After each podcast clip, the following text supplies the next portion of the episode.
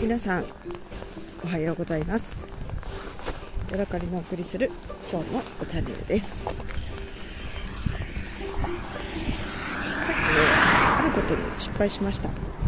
何かと言いますと録音方法をねちょっと変えてみました、えー、何回か前のエピソードで私生茶2種を崩しますっていうのを、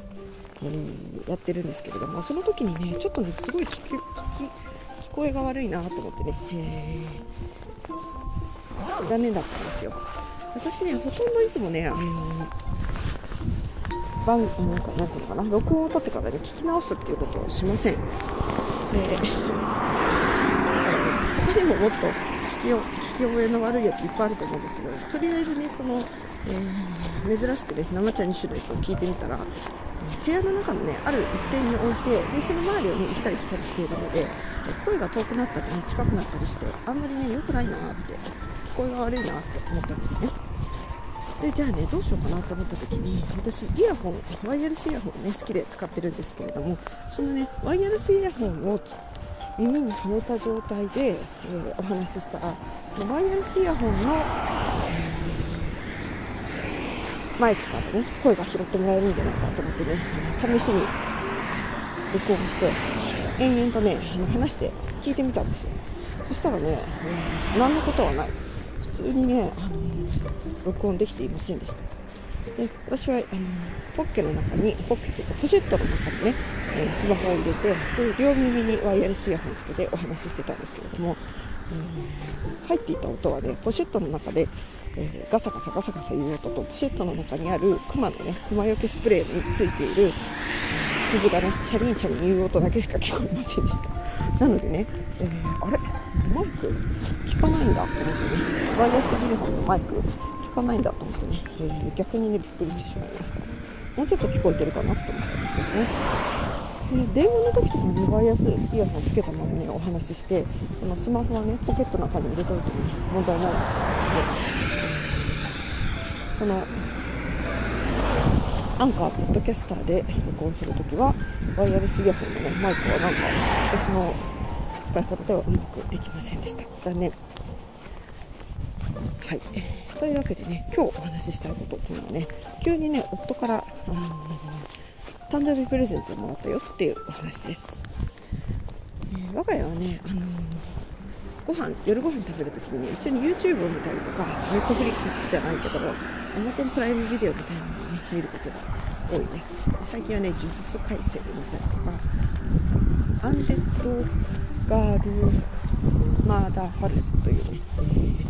これ私はまあちょっとくだらないなと思ってるんですけどそれを見たりとか。うんとそのようなのをね、え見たりしてるんですけども。私がね私たちが好きな YouTuber さんで鈴新さんというね北海道に住んでいるアウトドア YouTuber みたいな方がいるんその人はねなんか野草を食べたりとか登山にしたりとかねあとそのようなキノコを取ったりとかそのようなことをしてるんですけれどもえー、昨日見た動画は松酔い草というね、え、草の実を使ったパスタというのを作っていました。で松酔い草をね発見してでその実を取ったりとかあと根っことかね茎も食べれるというので、えー、下からね掘り起こして、えー探ったりとかしてたんですけれどもその時にね採取する時に使っていた小刀がありましてそれにね私は早速注目してあオピネルだって言って見てました。このねオフネルっていうナイフはねフランスの小刀のナイフなんですね、大きさ的にはねなんか小学校とかで、えー、なんか持たされるような小刀ですね、ペティナイフぐらいの大きさです。で小刀とは違って、えー、柄の部分の中にね刃のところが織り込めるようになっていてこう持ち運びに便利みたいなねそんな感じになっています私これねなんかね平松陽子さんかなんかがおすすめしてて昔からねずっとなんかオペのナイフ使ってみたいなっていうことを思ってただね家で使うと思うと包丁で別に十分だし果物とかもね、まあ、包丁があれば剥いたりすることもできるのでわざわざね自分で買ってどうにかしようみたいなね使いたいなみたいなところまではいかなくてなんかね憧れのナイフっていう感じで思っていました。で1回ねなんかねオピネルのナイフを買おうと思ってね2人で盛り上がってこういろいろ調べたことがあったんですけれども結局ねそれから1年半年か1年ぐらい今経って買わないままになっています夫はね釣りをするときにそのナイフを使うことが多いので夫もねそんなになんかナイフが欲しいなみたいなことを言ってその時はねオピネルを買うかどうみたいな感じで盛り上がっていました。でその、ね、話は戻ってその鈴新さんの動画を見ていたらあオピネルだねって言って、えー、見ていて。でもね料理の時は普通にあの包丁を使ってねザクザクと切料理をしていたんですけどね。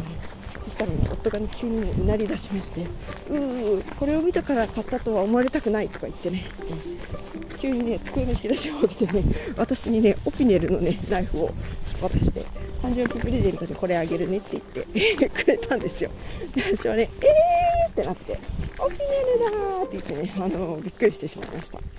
でもどうも夫はね私は年末が誕生日なんですけれども、えー、年末にね渡してくれようと思ってあのオピネルをねなんかちょっと前に買って、えー、机の中にねずっとしまっておいたみたいです。私はね、あの、自分では、まあ、そう買わないかなと思っていたナイフですけどもやっぱりねもらうとなったらね、えー、嬉しくてとってもね、えー、喜びました。でわあ起きれるな嬉しいな嬉しいなって言って喜んでねガッチャンガッチャン開けたり閉めたりしてでオピニのね手入れの仕方みたいなやつもね2人で YouTube を見て勉強して、えー、とってもね、えー、いい晩になりました。今度ね、あのリンゴの直売が12月になったらあるんでそれでねリンゴをたくさん買ってきてこのオピニのライフで抜いてやるぞと思ってね楽しみにしています。こんな感じでねあの夫はね私たちが一緒に涼しんさんの動画を見てそこでね、えー、オピネルのナイフが見たからあこれを買おうって思ったと思われたくないというなんか謎の、ね、動機でもっとちゃんと前からね、誕生日プレゼント買うぞっと決めてたんじゃぞっていうことをね見せたかったらしくて急にね 1ヶ月半ぐらいもね前なんですけれども、えー、私にね誕生日のプレゼントをくれました。ちなみにね私のこの誕生日は7月なんですけれども私はねあのすごいねいろいろ考えてねリュックサックをあげたんですね。本当に。本当に50歳の人にあげるのはどうなのっていうぐらいの3000円のねリュックいや3000円ぐらいのねリュックサックなんですけれども、ね、夫はね毎日それを使ってくれてるし。私もその Opinel にねナイフもそんなめっちゃ高いものではないんですけれども、えー、なんかねなんかなんか嬉しいなっていう感じでね、えー、とってもいい気分になりました。で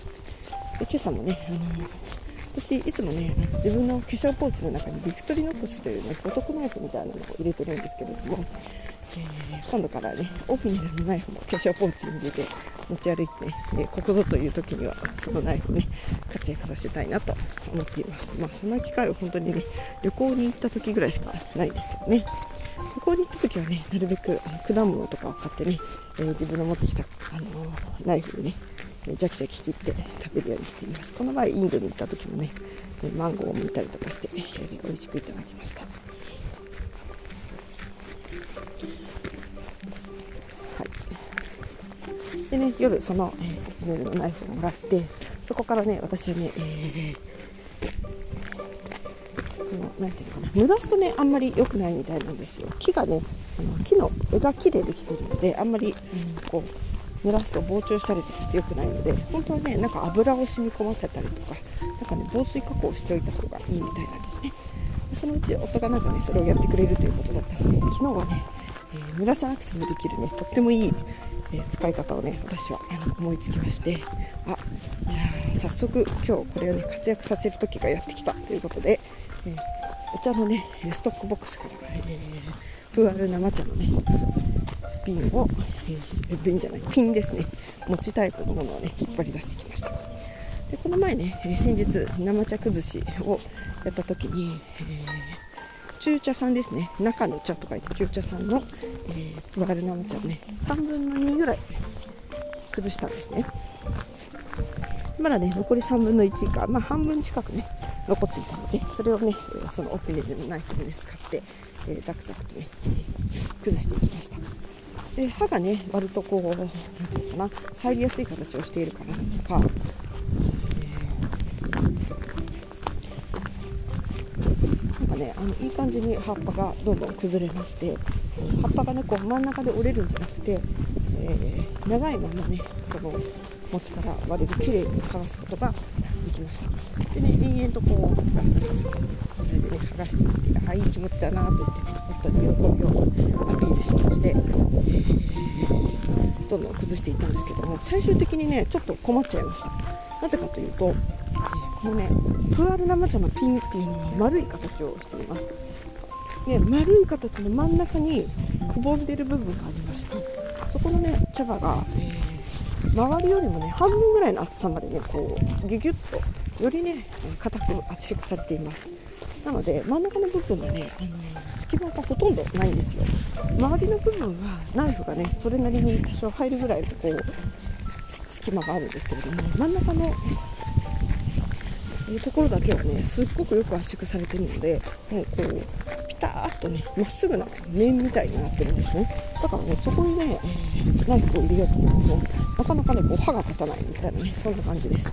なので最終的にはね、まあ、危ないし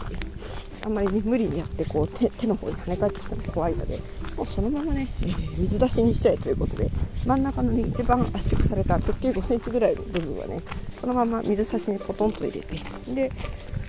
えー、なんだ、えー、水を注いでね、えー、室温の水出しにすることにしました。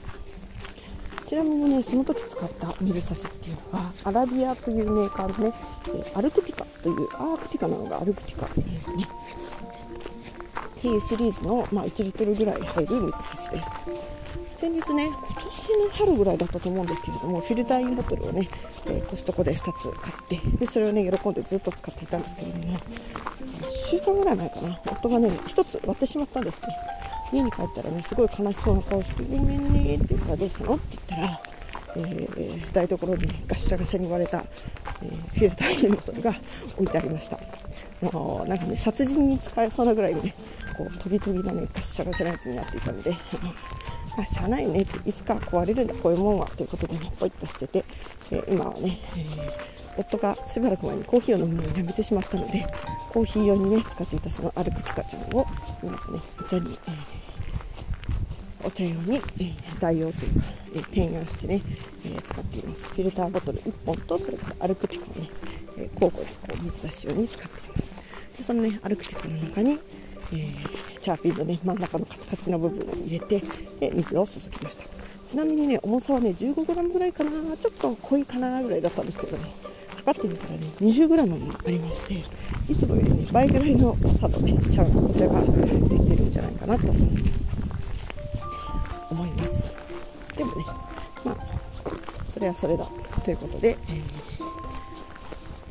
夫のねマイボトルに今朝はそのお茶を入れてね持って行ってもらいました。はい、というわけでね、えー、今日はここまでです。なぜかね1ヶ月半も前倒しでもらった、えー、私のね、え、喜びのオピニオンのナイフについてお話ししました。また明日お会いしましょう。